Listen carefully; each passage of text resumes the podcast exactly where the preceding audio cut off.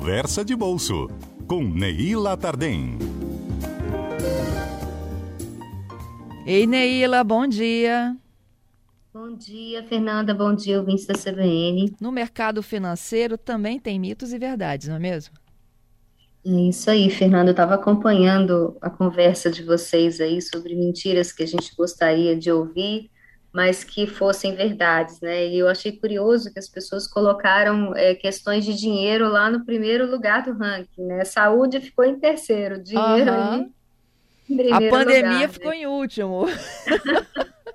Achei curioso isso, mas é verdade, o brasileiro parece que gosta de ouvir algumas mentiras sobre dinheiro, né? A gente só tem que entender o que que é mito e o que que é verdade aí nessa história sobre serviços financeiros. Eu acho que o objetivo da, da- do nosso comentário hoje é esse, né? É conversar um pouquinho de forma bem informal, bem bem tranquila. É, quando você, por exemplo, precisa procurar um banco, comprar um serviço financeiro como um seguro, fazer um investimento, procurar uma corretora, uma fintech, uma financeira, que tipo de coisa que você pode ouvir desses, dessas entidades que não faz muito sentido, né?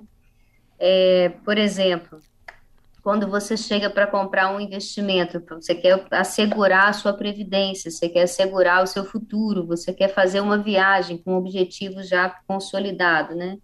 Aí alguém diz para você, puxa, investimento, esse investimento aqui tem retorno garantido. Se alguém falar isso para você, você já duvida porque não existe retorno garantido, nem mesmo para renda fixa, tá, Fernando? Aham. A gente faz investimentos e se a gente tira, por exemplo, antes do vencimento da renda fixa, a gente faz um investimento para retirar daqui a três anos, liquidar esse investimento daqui a três anos com uma taxa de rendimento conhecida hoje, 10% ao ano, 11% ao ano, 15% ao ano, o que for. Se você liquidar antes do vencimento, essa taxa vai ser proporcionalmente diferente, né? É, então, assim, mesmo a renda fixa tem os seus riscos, alguns bem diminutos, né? O risco de calote, por exemplo, de um título de governo, emitido pelo governo, é muito pequeno, mas ele existe, né? Inclusive, é, é, se você pensar bem na história da América Latina, a gente tem história de moratórias, inclusive no Brasil na década de 80, né? Então, existe risco de calote, tá? É, renda fixa emitida por empresas, por exemplo, né, como as debêntures, né, elas não são cobertas pelo Fundo Garantidor de Crédito. Isso também é uma espécie de risco, né? Investimento em ação, fundo imobiliário ou qualquer outro tipo de renda variável, nenhum desses investimentos pode ter um retorno garantido, ninguém pode te prometer um retorno. Todo tipo de investimento de renda variável, investimento de bolsa de valor, envolve algum tipo de risco, tá? Eu ouço muitas pessoas falando sobre fundos imobiliários, Fernanda. As pessoas falam assim: olha, se você investir X, X mi- mil reais, milhares de reais, você vai ganhar aí uma renda fixa de 500 reais por mês, né? Fundo imobiliário é renda variável, tá? Cuidado com essas promessas, né? Isso aí é uma estimativa que com certeza muda ao longo do tempo, porque a renda é variável, é marcada a mercado, o preço está ali oscilando diariamente. Então, se alguém disser para você que existe um investimento com retorno garantido, você duvida. Falando em fundo imobiliário, Neila, por que, que ele está tão na moda? É que, na verdade, é, é, existe uma... O mercado imobiliário brasileiro, ele é muito aquecido, né? Ele, existe muito subsídio para a construtora, existe o desejo do brasileiro de ter a casa própria. Então, o imóvel no Brasil tem um, tem um poder simbólico muito forte, né? Tanto para quem, quem vende quanto para quem compra. E imóveis são muito caros, né? Então, o fundo imobiliário nasce com uma, uma proposta de você comprar uma cota de um fundo sem ser necessariamente dono do imóvel, mas dono daquela cota e conseguir ganhar uma renda do aluguel daquele imóvel que pertence ao fundo, né? Uhum. Então, assim, é, é- tem a ver também com o gosto, né, do brasileiro, né, com, com o apetite pelo, pelo mercado imobiliário, que é uma, é cultural do brasileiro. O brasileiro gosta de tijolo, né, gosta de, de casa própria. O, sonho da casa própria está no imaginário da gente, né. E- Ele gosta de algo que ele consiga ver todo dia ali, né? É o tangível. O tangível Isso. dá uma, uma, uma sensação que às vezes é ilusória de segurança, né? E não é necessariamente isso. Mas esse foi o primeiro mito, Fernando, investimento com retorno garantido. Isso aí a gente não, não consegue achar, não. Se alguém achar e for verdade, me avisa. Conta pra conheço, gente também, tá? tá? Outra coisa, pagar tudo no cartão de crédito sai mais barato, né? A gente vai lá, tem dois, três cartões de crédito ou um só, mas paga todas as despesas que a gente puder possíveis no cartão de crédito. Existem muitas, muitos influencers aí na, na, na, nas redes falando, ó, paga no cartão de crédito, você vai trocar por pontos, você tem milhas, você tem um monte de benefício. Isso não é sempre ver, verdade, na maioria das vezes não é verdade, tá? Primeiro, se você pagar à vista no dinheiro, o lojista, o comércio, ele vai te dar desconto, ele vai minimamente tirar a taxa que ele pagaria à administradora do cartão. Minimamente ele vai fazer isso.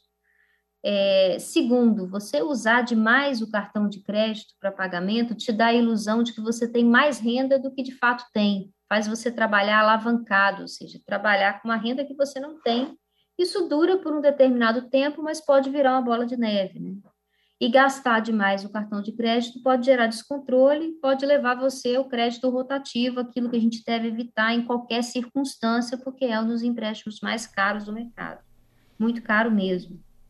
Né? Então, assim, cartão de crédito é bom, mas ele não pode ser, não pode criar essa ilusão de falso orçamento, e você tem que ter controle sobre os gastos sempre, tá? E trocar por pontos, puxa, é legal, é bom, vale a pena, mas só se não tiver anuidade e se valer a pena trocar, né? Às vezes você tem 10, 15, 20 reais de desconto no cartão trocando por pontos, né? Mas você não vai gastar mais o cartão só para ter pontos, tá, gente? Às vezes o desconto à vista do pagamento é muito maior do que a vantagem de trocar o ponto do cartão.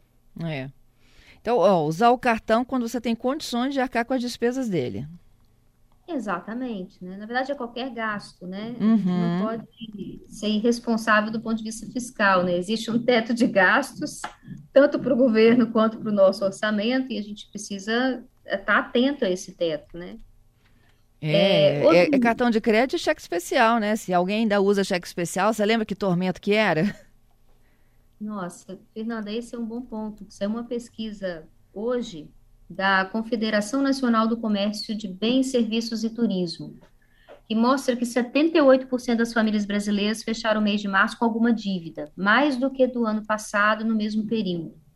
E a inadimplência chegou a quase 30% das, das famílias, ou seja, inadimplência é quando você tem alguma conta em atraso, tá? Não necessariamente o nome negativado no Serasa, no SPC, mas é a contas em atraso. E entre as famílias de maior renda, o vilão assim da inadimplência e do endividamento é o cartão de crédito. Agora, entre as famílias de menor renda, o vilão da inadimplência e do, do, do endividamento é o crédito pessoal e o chamado cheque especial, né? Cheque especial é uma modalidade muito cruel para o consumidor, porque ela é caríssima ela é um, um, uma modalidade que você é muito fácil de você usar, né? Tá ali disponível, é um dinheiro que você acha que é seu, mas não é, é um dinheiro muito caro para você pegar emprestado. Tem gente que usa cheque especial como se fosse parte da renda, e não é. É então, é, é, é preciso ter consciência do custo desses, desses, dessas facilidades, né? Cheque especial não é um tipo de financiamento adequado em nenhuma circunstância. Existe uma coisa chamada reserva de emergência, que é o que você tem que utilizar, que está lá na sua poupança com resgate automático, o mínimo possível, porque poupança também não é um bom investimento, serve para reserva de emergência. Deixa o mínimo possível lá para tapar algum buraco quando acontecer e esquece que existe o cheque especial, não é uma boa. Excelente. Vamos continuar na sua lista de mitos. Terceiro mito: é, só consegue investir na bolsa de valores quem tem muito dinheiro, né? As pessoas me perguntam isso e às vezes ouvem um comentário na rádio falando: puxa, isso não é para mim, bolsa de valores é para quem é rico, né? Você tem investimentos em bolsa que custam a partir de 100 reais, né? O importante não é o volume de dinheiro que você tem para começar, o importante é o conhecimento que você tem que buscar para escolher o melhor investimento, e a bolsa de valores é uma opção. Então, assim, é, começar a investir montantes pequenos nesse tipo de modalidade vale a pena até para aprendizado, tá? Obviamente, você não vai pegar para aprender toda a sua toda a sua poupança, vamos aprender com a bolsa. Não é assim, né? Você vai pegar uma quantia pequena e vai começar a experimentar esse tipo de investimento e ver o que funciona para você e o que não funciona. Seu perfil de investimento, se você é avesso ao risco, sua carteira, com a ajuda de um especialista, de preferência no início, né?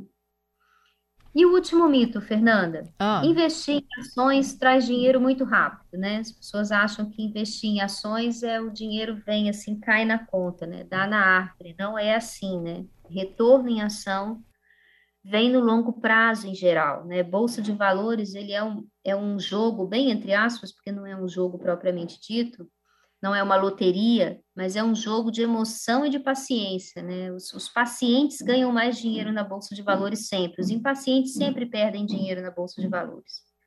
Aí o, o, o ouvinte fala: puxa, e o day trade dá dinheiro? O que, que é o day trade? É você comprar e vender ativos na bolsa no mesmo dia. Se você for especialista e o seu trabalho fosse sentar à mesa de operações diariamente, você pode sim oferir lucros num day trade, claro que pode. Agora, a gente não sabe se esses lucros são, em média, maiores do que os lucros que você teria se você mantivesse uma estratégia de investimento em ativos de longo prazo. Né? Então, assim, é, o desgaste emocional de um day trade é, é muito grande, tá? Eu, eu, você tem que ser muito bom para fazer day trade, muito frio e é muito bom tecnicamente falando, né? Não, não é um jogo, não é uma loteria, não é jogo do bicho, não é mega sena é algo importante, é algo sério que deve ser feito com, com, com consciência e conhecimento. É isso, Fernanda. São quatro mitos que eu trouxe, mais para a pedido de vocês aí para contemplar o dia da mentira e para orientar os, os ouvintes sobre como fazer boas escolhas aí no mercado financeiro. Pois é, e na nossa lista aqui de, de opções, o ganhar na loteria ou ter aumento no salário, é mais fácil você trabalhar bem para ter um aumento no salário do que você ganhar na Mega Sena, né? É, assim, improbabilidade, somos pessoas racionais, né? Improbabilidade, trabalhar para ganhar dinheiro é uma estratégia muito mais é, bem sucedida do que acertar na Mega Sena, né? É aquela história, né? Não vai deixar de fazer a fezinha, né? Não deixa, né? Uma vez por ano, pelo menos, lá na Mega Sena da Virada, você faz, né? Mas deixar de trabalhar para jogar na Mega Sena, aí, aí a probabilidade é zero. Não vale a pena, né? A ideia é trabalhar muito, trabalhar bem e fazer o dinheiro trabalhar para você, sempre. É isso. Obrigada, viu, Neila, pela sua participação conosco, hein? Prazer foi meu. Abração, Fernanda. Um abraço.